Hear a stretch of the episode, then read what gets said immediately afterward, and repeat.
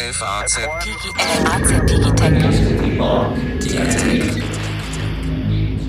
Guten Tag, liebe Hörerinnen und Hörer, zu einer neuen Folge unseres FAZ Digitech Podcasts. Am Ende einer Woche, die im Zeichen der Europawahl gestanden hat, reden wir über ein Thema, das in Frankreich sogar noch diese Wahl überschatten konnte, nämlich das Fusionsvorhaben von Renault und Fiat Chrysler. Es ist ein Angriff auf Volkswagen. Es entstünde der größte Autokonzern der Welt. Diese globale Allianz würde 14, nein sogar 15 Millionen Fahrzeuge im Jahr herstellen und damit vier Millionen mehr als der heutige Weltmarktführer VW aus Wolfsburg. Darüber wollen wir heute zu dritt reden. Und zwar mit Holger Appel, unserem Ressortleiter aus der Technik- und Motorredaktion. Und Holger, Du bist hier nicht zum ersten Mal. Wir freuen uns, dass du wieder da bist. Wir sind ansonsten in unserem Standardteam unterwegs. Alexander Armbruster aus der Wirtschaftsredaktion und mein Name ist Carsten Knob, Chefredakteur für die digitalen Produkte der FAZ. So, lieber Holger, muss sich ähm, Volkswagen jetzt ganz warm anziehen? Ja, hallo. Ja, nicht nur Volkswagen muss sich warm anziehen, denke ich, sondern alle. Und das liegt daran, dass die ähm, insgesamt der Druck auf die Autoindustrie natürlich enorm zugenommen hat in jüngster Zeit und noch zunehmen wird. Jetzt erstmal speziell auf den äh, Fall Renault und äh, Fiat Chrysler. Wir hatten ja eigentlich eine Weile gedacht, die würden mit Peugeot anbandeln. Jetzt ist es Renault. Die Aktienmärkte haben erstmal sehr positiv reagiert. Ähm, die Aktien sind gestiegen und der Aktienmarkt hat ja oft recht.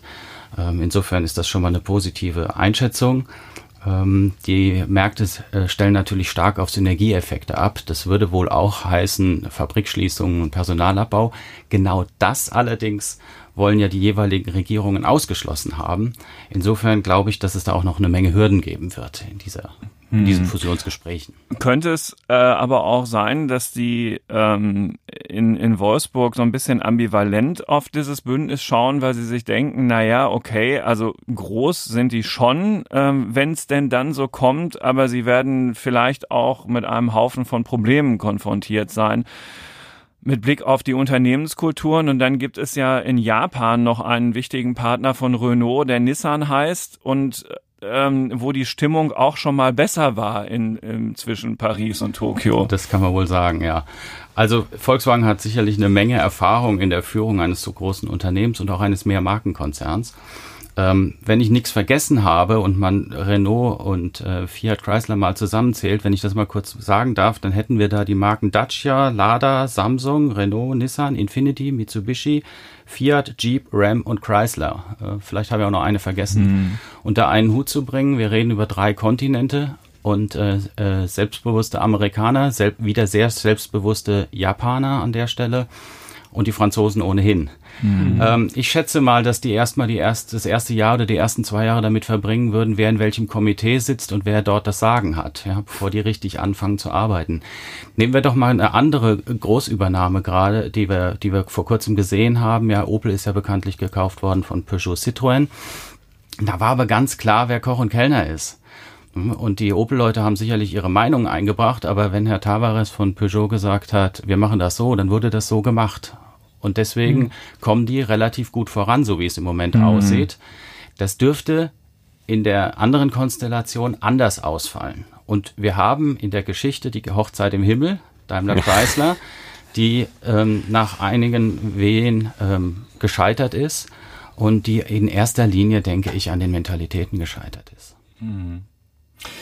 Ähm, Alex, du bist ja, ähm, also du beobachtest die Wirtschaft ja auch so ein bisschen aus einer Vogelperspektive, bist äh, stärker in Technologie als ein Autoexperte. Wenn du aus, aus deiner Perspektive auf so ein, ein Announcement guckst und auch reflektierst, was ihr in der vergangenen Woche so in der Wirtschaftsredaktion darüber diskutiert habt, welche Gedanken gehen dir dazu durch den Kopf? Auf was würdest, würdest du besonders achten, äh, wenn, wenn dieser Fusionsprozess tatsächlich jetzt auf den Weg gehen sollte? Und was würdest du von so einem Unternehmen erwarten, welche Art Autos da eigentlich mal rauskommen sollen?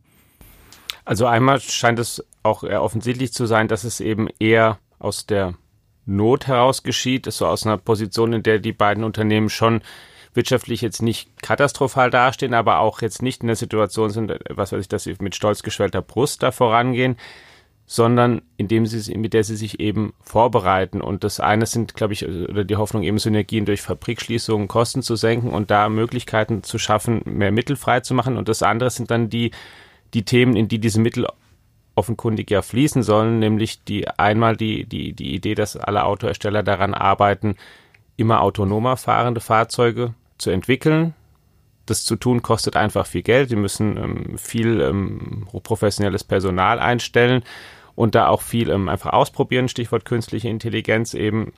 Und das zweite ist das Thema Elektromobilität, in dem auch fast alle Hersteller, wenn ich es ja richtig sehe, sehr große Ankündigungen mittlerweile gemacht haben oder neue Modelle in Aussicht gestellt haben, inklusive der Wertschöpfungskette, die zu dem Auto gehört, von der Batterie bis vielleicht zur Batteriezelle und dann auch zu den, ähm, als drittes vielleicht zu den ähm, Betriebssystemen oder Angeboten, die dann in so einem neueren Auto drin sind, die auch viel mehr IT-Know-how verlangen, wenn ich es richtig sehe, als bislang und viel, viel Geld kosten.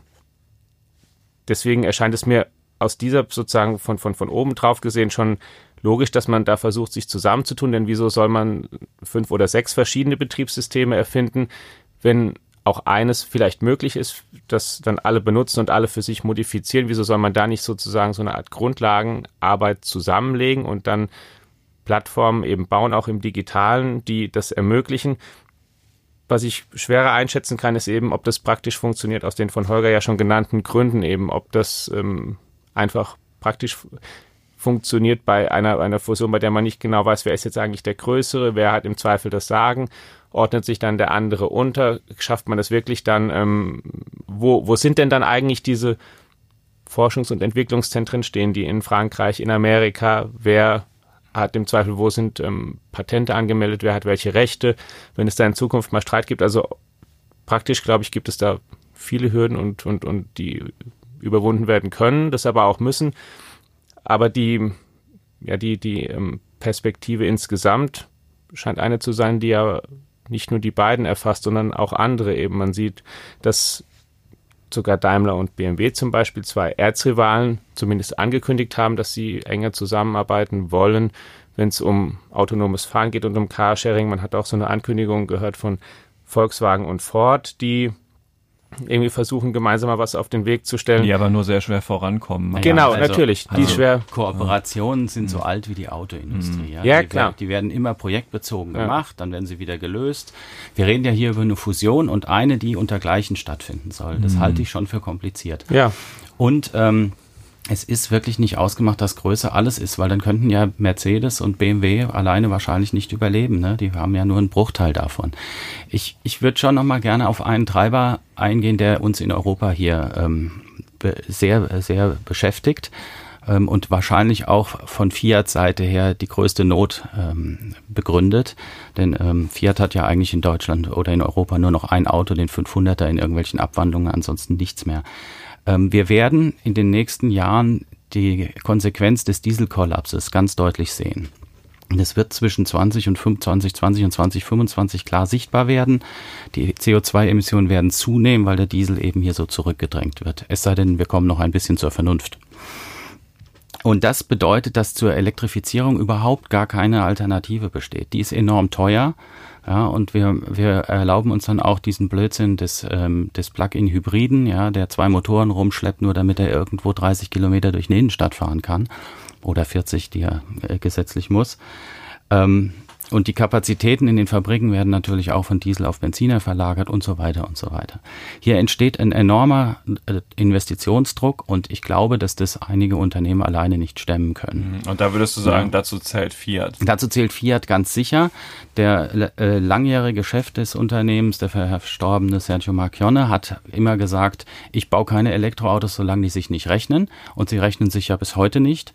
Deswegen haben die auch keine. Hm. Ähm, und, ähm, und die Zwischenwege, die Hybride, über die kann man auch geteilter Meinung sein. Er hat halt voll auf, das, äh, auf die Verbesserung anderer Motoren und auf andere Regionen gesetzt. Das Geld verdient der Konzern ja in Amerika mit seinen SUV-Marken Jeep und, und Ram vor hm. allem. Ne? Was von Chrysler gekommen Was von Chrysler mhm. gekommen ist, das ist, die, das ist die ertragreiche Seite.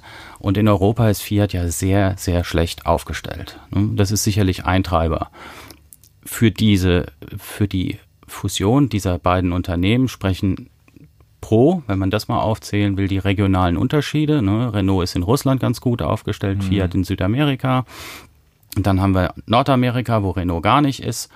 Und dann ist eben diese große Unsicherheit mit Nissan ähm, seit dem Fall von Carlos Ghosn.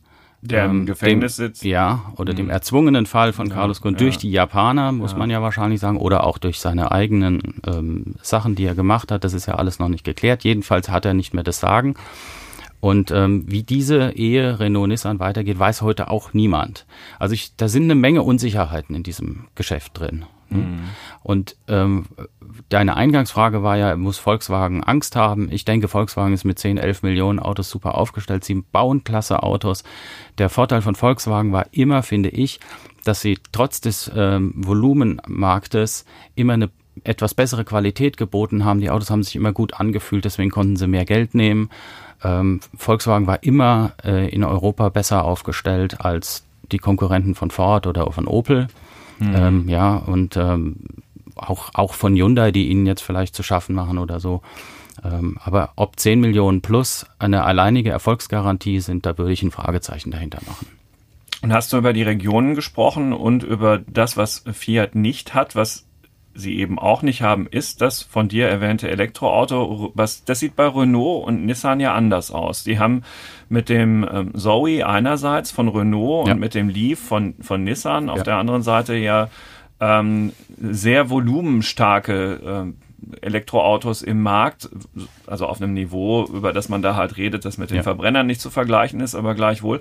An der Stelle äh, wären die also dann in der Summe plötzlich dann wieder lieferfähig also Fiat würde sein Elektroauto-Problem lösen in dieser Konstellation mit anderen. Ja, wenn Worten. die Chinesen uns die seltenen Erden weiterhin geben. Wieder ein anderes Thema. Ja, ja, da gerät man auch in Handelskonflikte ja. womöglich rein, mit denen man gar nichts äh, erst mal zu tun hat. Äh, von der Technik her ist es richtig. Renault hat ziemlich viel Erfahrung äh, mit dem Zoe, ne, Nissan mit dem Leaf. Der Zoe wäre in dem Fall vielleicht ein bisschen passender, weil das ein Kleinwagen ist. Und er kommt demnächst auch nochmal in einer neuen Auflage, äh, wird die Batterie noch ein bisschen mehr leisten können und, ähm, und das Auto wird aufgefrischt. Klar, auch da belebt Konkurrenz das Geschäft, mhm. die anderen kommen ja in den Markt. Und ich halte den Zoe auch für richtig gut. Ich bin ihn einmal bis, äh, bis zum Liegenbleiben gefahren, der hat 300 Kilometer tatsächlich geschafft. Ähm, das ist schon, äh, ist äh, in dem Markt jedenfalls, du sagst es, ne, in dem Markt ist das ein attraktives Auto und da haben sie natürlich Erfahrung und die könnte ähm, Fiat im äh, 1 zu 1 relativ schnell übernehmen, denke ich. Wie schnell sowas geht, kann man auch, wir nehmen ja gerne Beispiele von anderen. Hm. Ne? Peugeot hat, ein, hat den 208, den neuen, auf, äh, auf einer Elektroplattform, die dem, äh, der wird demnächst voll elektrisch kommen.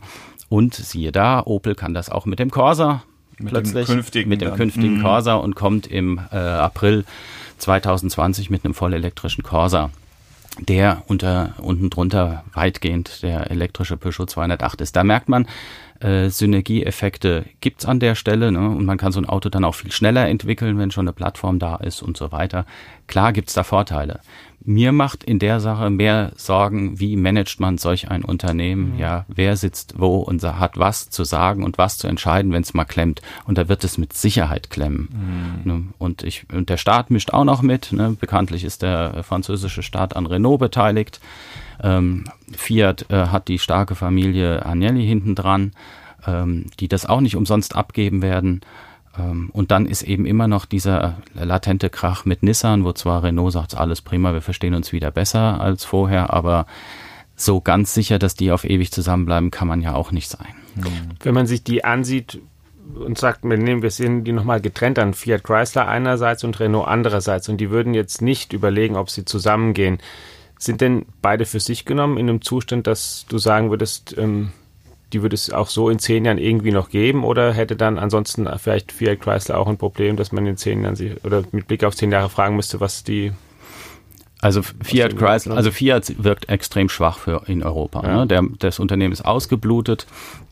Ähm, dort, äh, es hieß immer, die Marke Alfa Romeo soll mal ein bisschen ähm, neue Produkte bekommen, hat sie nicht. Fiat selbst hat keine. Ferrari ist an die Börse gebracht, ist, ist natürlich eine Perle, aber wird es jetzt nicht rausreißen. Ne? Mhm. Ne? Und dann gibt's da noch Maserati.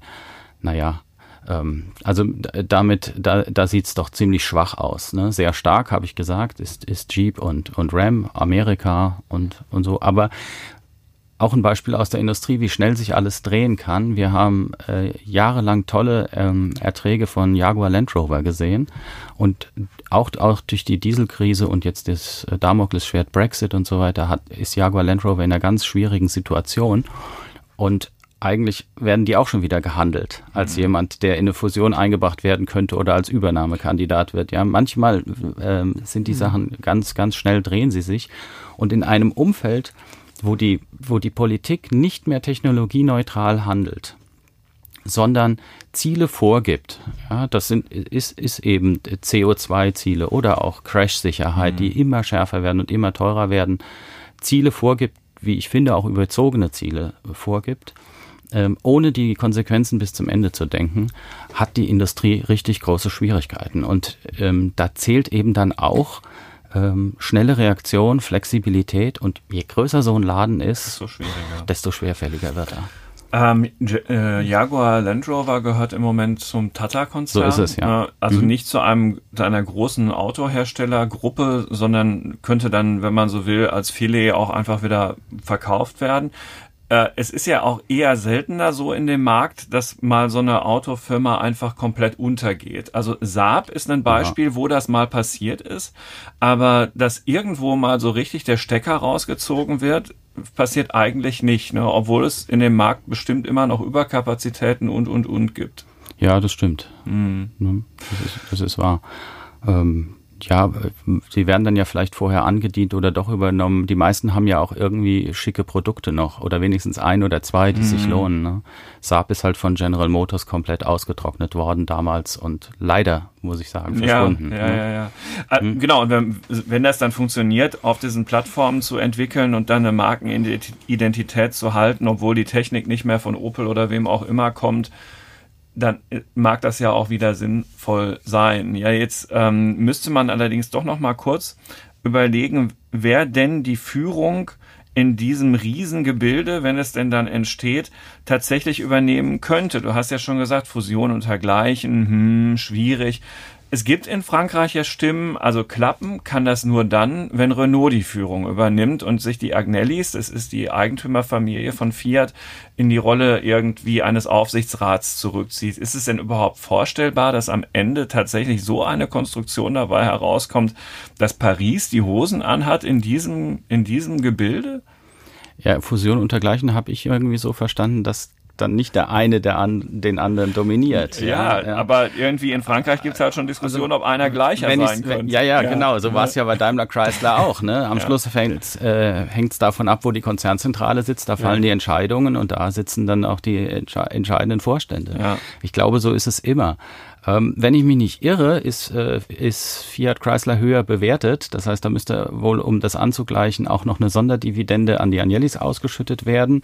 Auch vielleicht nicht so ganz so einfach. Mhm. Ähm, aus europäischer Sicht ist Renault der stärkere Partner, aus amerikanischer Sicht wahrscheinlich nicht. Mhm. Und ähm, alleine darüber könnte es natürlich schon ähm, äh, scheitern. Ähm, der französische Staat wird sicherlich seinen Einfluss nicht komplett abgeben. Die haben das immer genossen. Ja, wir haben das immer kritisiert, aber sie fanden das immer gut. Äh, die Franzosen sind da ähm, sehr viel eigener, als, als wir das sind und äh, we wesentlich weniger wirtschaftsliberal. Ähm, das, das, ich, ich kann dir nicht sagen, wie das ausgeht. Mhm. Ja, das ist sicherlich die erste Frage, an der schon alles scheitern kann. Mhm. Aber sobald man sowas hat mit, was weiß ich, zwei Konzernzentralen oder irgendwelche so Doppelstrukturen versucht zu machen, dann sind doch auch alle Ziele, das ja, Synergien zu schaffen, ist nie. doch eben, das wird Vielleicht doch, ist, der, ist die Lösung, dass man, ja. jetzt, dass man dann diese Zentrale äh, juristisch in Amsterdam ansiedelt oder sowas. Das sind ja immer so die, die Fragen, geht man in ein, ein neutraleres Land dann? Ja. Ähm, aber am Schluss musst du ja irgendwo eine operative Gesellschaft ja. haben, wo der Vorstandsvorsitzende, und zwar der, eine Doppelspitze wird nicht klappen, der oder die Vorstandsvorsitzende sitzt und äh, wo der Verwaltungsrat sitzt und ähm, ja, also die werden das sicherlich nicht in Deutschland ansiedeln. Nein, das ist, äh, das ist die einzige Gewissheit, die man hat. Wir sollten doch noch mal kurz, weil das dazugehört in der Beurteilung dessen, was da möglich ist und was vielleicht doch nicht geht, über Carlos Ghosn reden. Der sitzt ich glaube, das war eben falsch, nicht mehr im Gefängnis, weil er eine riesige Kaution bezahlt hat. Ja. Ja, na, aber er ist in Japan der Korruption und Untreue angeklagt. Ja. Und Es gibt Spekulationen, dass die Japaner das also mehr aus industriepolitischen Gründen machen, als dass da juristisch möglicherweise unbedingt notwendig gewesen wäre, mit ihm an der Stelle so zu verfahren. Jedenfalls lässt es relativ tief blicken auf dieses Verhältnis zwischen Renault und Nissan das du nochmal genauer beschreiben solltest. Was ist das für eine Ehe, Schrägstrich, gewesen? Und selbst wenn diese Fusion mit Fiat Chrysler nicht zustande kommt, welche Zukunft hat denn noch Renault Nissan? Also Nissan war ja mal pleite. Mhm. Und ähm, ich hatte die, das Glück dabei zu sein, als Carlos Ghosn in Japan ähm, die Übernahme von Nissan verkündet hat. Er war dann ja auch als erster Präsident dort tätig und hat in dem, in dem großen Saal gesagt, wir müssen ähm, so und so viel tausend Mitarbeiter abbauen, was in Japan damals unmöglich war, undenkbar war. Man konnte damals eine Stecknadel fallen hören in diesem Riesensaal. Ähm, aber äh, mit dieser Rosskur ist es gelungen, Nissan zu einem Ertragsbringer zu machen in dem Konzern. Und insofern waren sie damals der Übernommene. Mittlerweile mhm. haben sie ein neues Selbstbewusstsein aufgebaut. Und Carlos Ghosn hat, glaube ich, auch ein bisschen die Bodenhaftung persönlich verloren. Man äh, sieht das an seiner Hochzeit im Schloss Versailles. Ja, Videos dieser Tage, wir wissen das, ähm, kommen nicht immer so gut an für die betroffene Person. Mhm. Es gibt ein Video davon. Äh, da gibt es ja schwer, offenbar Schwierigkeiten mit der Abrechnung dieser Veranstaltung. Ähm, und noch ein paar andere Sachen mehr. Die Frage, ob er seinem Sohn über eine, über eine Beteiligungsgesellschaft Geld zugeführt hat, was er Nissan entnommen hat und so weiter. Das Juristische kann ich nicht beurteilen. Klar ist, ähm, man wollte ihn an dieser Stelle loswerden. Und er wollte, glaube ich, äh, Nissan und Renault zu einem Unternehmen machen. Mhm. Und es sieht im Moment so aus, als hätten die Japaner doch ähm, mehr Interesse daran, eine gewisse Eigenständigkeit zu behalten. Das, das vielleicht so zu dem, zu dem Rahmen. Mhm. Insofern wäre dann auch Renault, weil sie dann natürlich weder einen, äh, einen Zugang zu dem asiatischen Markt gescheit haben, wo die Japaner drin sind, noch zum amerikanischen. Man könnte ja auch über Nissan nach Amerika gehen. Ne? Renault, also der, der neue Chef, Herr Bolloré, hat ja eindeutig gesagt, sie wollen nach Amerika, nach Nordamerika. Mhm. Ähm, aus dem Stand schaffst du das nicht, aber Nissan ist ja dort. Nissan ist dort genau. mit seiner Marke mhm. Infinity auch dort. Also das wäre vielleicht auch eine Möglichkeit. Nicht so schlagkräftig wie über Chrysler, aber könnte man ja auch versuchen. Ähm, also was da genau im Hintergrund jetzt an Strategieüberlegungen sind, kann ich nur vermuten.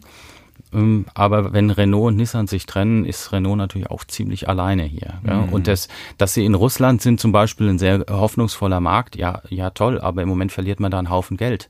Opel hat sich deshalb daraus mhm. zurückgezogen. Ja, jetzt wollen sie wieder Zeit. zurück. Ja, ja, ne? klar, mhm. das, ob das so schlau war, damals haben sie eine Menge Geld verloren. Auf jeden Fall ist der russische Markt sehr schwer. Im Moment kostet er nur Geld. Ähm, die Fabriken arbeiten alle irgendwie nur in einer Schicht statt in dreien und so. Also es ist ziemlich trist, ähm, weil dort eben die Wirtschaft nicht so gut läuft äh, ist ein Hoffnungsmarkt, aber darauf kann man ja im Moment nicht bauen. Und dann hast du eben diesen enormen Druck, der ja jetzt wirkt hier in Europa. Ähm, vor allem die Elektrifizierung, ne, das mhm. autonome Fahren wollen wir mal sehen. Das dauert vielleicht noch eine Weile. Ähm, aber da, klar geht da auch Geld rein. Ähm, die, die, die gesamte Autoindustrie ist in einer, in einer ziemlichen äh, Drucksituation. Mhm. Wie ist denn jetzt, haben wir diese eine Fusion, die ähm, schon sehr konkret besprochen wird. Wenn wir auf die anderen mal auf die deutschen Unternehmen gucken, Gibt es da aus deiner Sicht eigentlich was, wo du sagen würdest, okay, hier ist auch irgendeiner, der auf Dauer nicht mehr ganz alleine bleiben kann oder wird, weil sie doch über die Historie tendenziell immer größer geworden sind? Und dann denkt man irgendwie, naja, VW und BMW haben große Ankeraktionäre, die zumindest erstmal da sind und was verhindern können. Und wer aber übrig bleibt, ist ein bisschen so ein Daimler, das hat man ja bei dem Einstieg der Chinesen auch gesehen, dass da plötzlich jemand kommen kann. Ist Daimler ein Unternehmen, was perspektivisch zumindest vielleicht immer mal wieder als, als als ähm, ob es ein Übernahmekandidat ist. Was sein könnte, genau. Naja, also erstmal äh, muss man ja einfach, alles einfach, für möglich kein, halten. Ja, einfach weil sie keinen großen Ankeraktionär haben, der jetzt mal sagen könnte, nee, ähm, ja, erstmal würde ich einen Einstieg eines, äh, wie du wie du sagst, ne, eines äh, asiatischen Aktionärs. Ähm, das zeigt doch erstmal, dass das ein attraktives Unternehmen ist. Genau. Ja? Und äh, Daimler ist ein hochattraktives Unternehmen. Genau. So. Ähm, ja, bauen tolle Autos und das macht BMW eben auch ähm, ich glaube, sicher sein ohne Ankeraktionär kann niemand und selbst mit. Ankeraktionär, wie man an Fiat sieht, ist das auch nicht ist sicher. Ja. Also, also erstmal muss man alles für möglich halten. Ähm, und dann müssen die Unternehmen sehen, dass sie gut aufgestellt sind. Das heißt, dass sie Gewinn machen. Wenn sie keinen Gewinn machen, und zwar über Jahre, dann sieht man, was passiert an Opel. Das funktioniert auf Dauer nicht. Mhm. Und ähm, nun sind sie eben unter das Dach von Peugeot Citroën geschlüpft und hoffentlich kommen sie dort wieder auf die Füße. Das würden wir uns alle wünschen, weil dann hier die Arbeitsplätze erhalten bleiben. Ja, und ähm, wir sind ja hier in der Nachbarschaft. Also ich finde mhm. das schon ganz gut, wenn Opel nicht vom Markt verschwindet und es sieht ja auch jetzt immer etwas besser aus. Da, Daimler und BMW äh, verdienen doch gutes Geld, vielleicht nicht so viel, wie sie möchten und auch in Schwankungen, aber das sind doch super aufgestellte Unternehmen. Und Volkswagen erleben wir gerade, der Vorstandsvorsitzende wandelt das Unternehmen stark in Richtung Elektromobilität. Und da kann ich nur sagen, hoffentlich hat er recht. Hm. Nun gibt es in Deutschland noch einen Hersteller, der gerne als deutscher Hersteller übersehen wird, nämlich Ford of Europe. Ähm, in Köln und in Saarlouis mit Werken vertreten, die nicht so ganz klein sind. Ja ähm, mit Produkten, die zum Teil ganz gut laufen, so ein Fiesta oder auch der neue Focus, aber dann eben auch mit einem Riesenberg an Problemen, was alles nicht so läuft. Und es mhm. gibt im Markt Spekulationen, dass Ford eventuell damit liebäugeln könnte, sich von seinem europäischen Geschäft zu trennen. Wäre das auch für Herrn Tavares, das noch sei noch nachgetragen ist, der Chef von von äh, Peugeot Citroën, Peugeot Citroën ähm, wäre das etwas, was den interessieren könnte? Den interessiert grundsätzlich alles. Ja. er ist, äh, wäre ja auch weiß, Ja, das ist ein, das ist ein spannender ja. Typ. Der ist, ja. sehr, ist sehr offen und geradlinig in seinen Ansagen auch und ähm, ähm, auch in seiner Unternehmensführung. Und wenn sich was rechnet, macht er das. Und wenn sich nicht rechnet, macht er das nicht. Mhm. Ähm, Ford of Europe äh, kam ja mal die, ähm, die Gerüchte auf, sollte geschlossen werden, weil die immer mal wieder Schwierigkeiten haben, immer mal wieder Verlust machen. Ähm, in der Tat, es sind, sind hier Werke und ähm, man weiß ja jetzt, es gibt auch wieder jetzt eine Sparrunde dort. Ähm, was, aus der, was die Amerikaner entscheiden über das europäische Geschäft, das kann ich dir nicht genau mhm. sagen, aber dass sie das nicht mit Freude betrachten, was hier passiert, wenn ihr, ihr europäischer Arm so unter Druck gerät, eben durch unsere Regulierung, durch unsere Gesetzgebung und du weißt, ja, auch politisch ist, äh, ist ja nicht alles in Butter im Moment, ähm, das, das weiß ich nicht. Ob, mhm. die, äh, ob die am Schluss sagen, ja, wir haben da auch eine Verantwortung und wir geben da noch weiterhin jedes Jahr ein paar hundert Millionen rein. Puh, also keine Ahnung. Richtig ist, ähm, die, die Autos, die du angesprochen hast, und vielleicht fällt uns noch ein oder zwei andere Modelle ein, sind richtig gut. Aber sie kriegen hier wirtschaftlich ja natürlich keinen Fuß auf den Boden. Hm. Ja, also insofern ist das möglicherweise der spannendere Punkt als jetzt ein Daimler. Ne, solange Daimler Geld verdient. Na klar, die Aktienstruktur hast du völlig recht. Ähm, aber so unmittelbar steht da vielleicht nichts an, wenn man, wenn man. Ja, wir so reden ja hier aber auch über die mittlere und längere ja, wir, Frist. Ja, ne? wir, ne? was wir auch noch nicht angesprochen haben, aber es, da sieht man die Vielschichtigkeit. Ist Volvo ist ja an, an Chinesen gegangen, mal Geely, an Geely, ne? ja, mhm. und äh, die lösen jetzt auch noch eine reine Elektromarke raus, Polestar. Es ist sehr, sehr viel Bewegung in dem Markt. Ich finde es total mhm. spannend. Ja. Ähm, aber wir, wir werden äh, auch einige ähm, traurige Situationen noch erleben hier in nächster Zeit. Zumal die Technik ist ja das eine, all das, worüber wir gesprochen haben, ähm, aber dass aus diesen Herstellern Mobilitätsplattformen werden, haben wir jetzt allenfalls touchiert und auch das ist ja auch nochmal wieder eine riesige Software-Herausforderung. Du musst Menschen auf eine neue Plattform heben und aufpassen, dass die dann nicht letztlich alle über Uber ihre Mobilität buchen. Aber die Arroganz, die die Industrie mal gezeigt hat gegenüber den, der IT-Industrie oder den IT-Giganten, die ist weg, finde ich. Ja, man sieht überall dort Kooperationen, es hat sich geöffnet. Und ähm, das finde ich auch einen guten Weg. Ja. Also am Anfang, wo die brauchen wir alle nicht, das schaffen wir locker selbst. Und jetzt äh, sieht man den anderen Weg. Ähm, auch da wachsen Welten zusammen. Dafür ist Volkswagen wiederum ein gutes Beispiel. Ne? Alexa, äh, die, die arbeiten in, in der Cloud zusammen mit, das ja, haben genau. wir auch schon mal besprochen, mit zum Beispiel Siemens bei den Fabriken und, und Microsoft für die Autos und ja, ja, da wird man auch viel Trial and Error ja. haben. Ne? Wir müssen mal das ausprobieren und diesen Weg gehen. Ähm, aber deswegen wird ja VW jetzt nicht mit Apple fusionieren. Das würden wir wahrscheinlich für nicht so wahrscheinlich halten. Ne? Apple ja, ja, ja. ja. Apple ja. gibt's ja auch noch. Ja. Bauen die eigentlich Autos? Und vielleicht bauen die auch noch irgendwann Autos, ja. Und dann wissen wir nicht, ob Tesla vom Markt verschwindet und was weiß ich. Ja, wäre dann vielleicht auch demnächst mal ein Übernahmekandidat. Ja, also Apple. Ne, wenn die so weitermachen. Und, ähm, was sagtest du also, für Apple? Tesla? Für ja, Apple, who knows? Ja, Apple. Das wurde ja auch mal wieder kolportiert. Mhm. Apple kauft Tesla, wobei das Geld hätten sie ja locker, aber ob sie sich das antun wollen, ja. wer weiß. Also da wird sich viel bewegen noch in den nächsten, sagen wir mal zwei Jahren, da werden wir ja noch einiges sehen. Und ähm, ob Renault und Fiat Chrysler klappen, da würde ich noch keinen Haken dran machen. Hm. Ja, das ist doch eine interessante Erkenntnis, äh, ausgangs äh, dieser Woche mit vielen spannenden Nachrichten. Danke fürs Zuhören, danke fürs Mitmachen, ihr zwei. Gerne, danke ja. für den Besuch im Studio. Immer herzlich willkommen, lieber Holger. Ähm, Ihnen, liebe Hörerinnen und Hörer, sei noch kurz der Hinweis mit auf die Autofahrt gegeben, dass äh, unsere FAZ Digitech App für Sie jederzeit kostenlos zum Testen bereitsteht. Alles, was Sie darüber wissen müssen, finden Sie auf www.fazdigitech.de. Über den Fortgang der Dinge erfahren Sie in der App alles, natürlich auch in unseren übrigen journalistischen Produkten und der Podcast FAZ Digitech ist selbstverständlich auch fester Bestandteil dieser App. Bis bald. Tschüss. Ciao.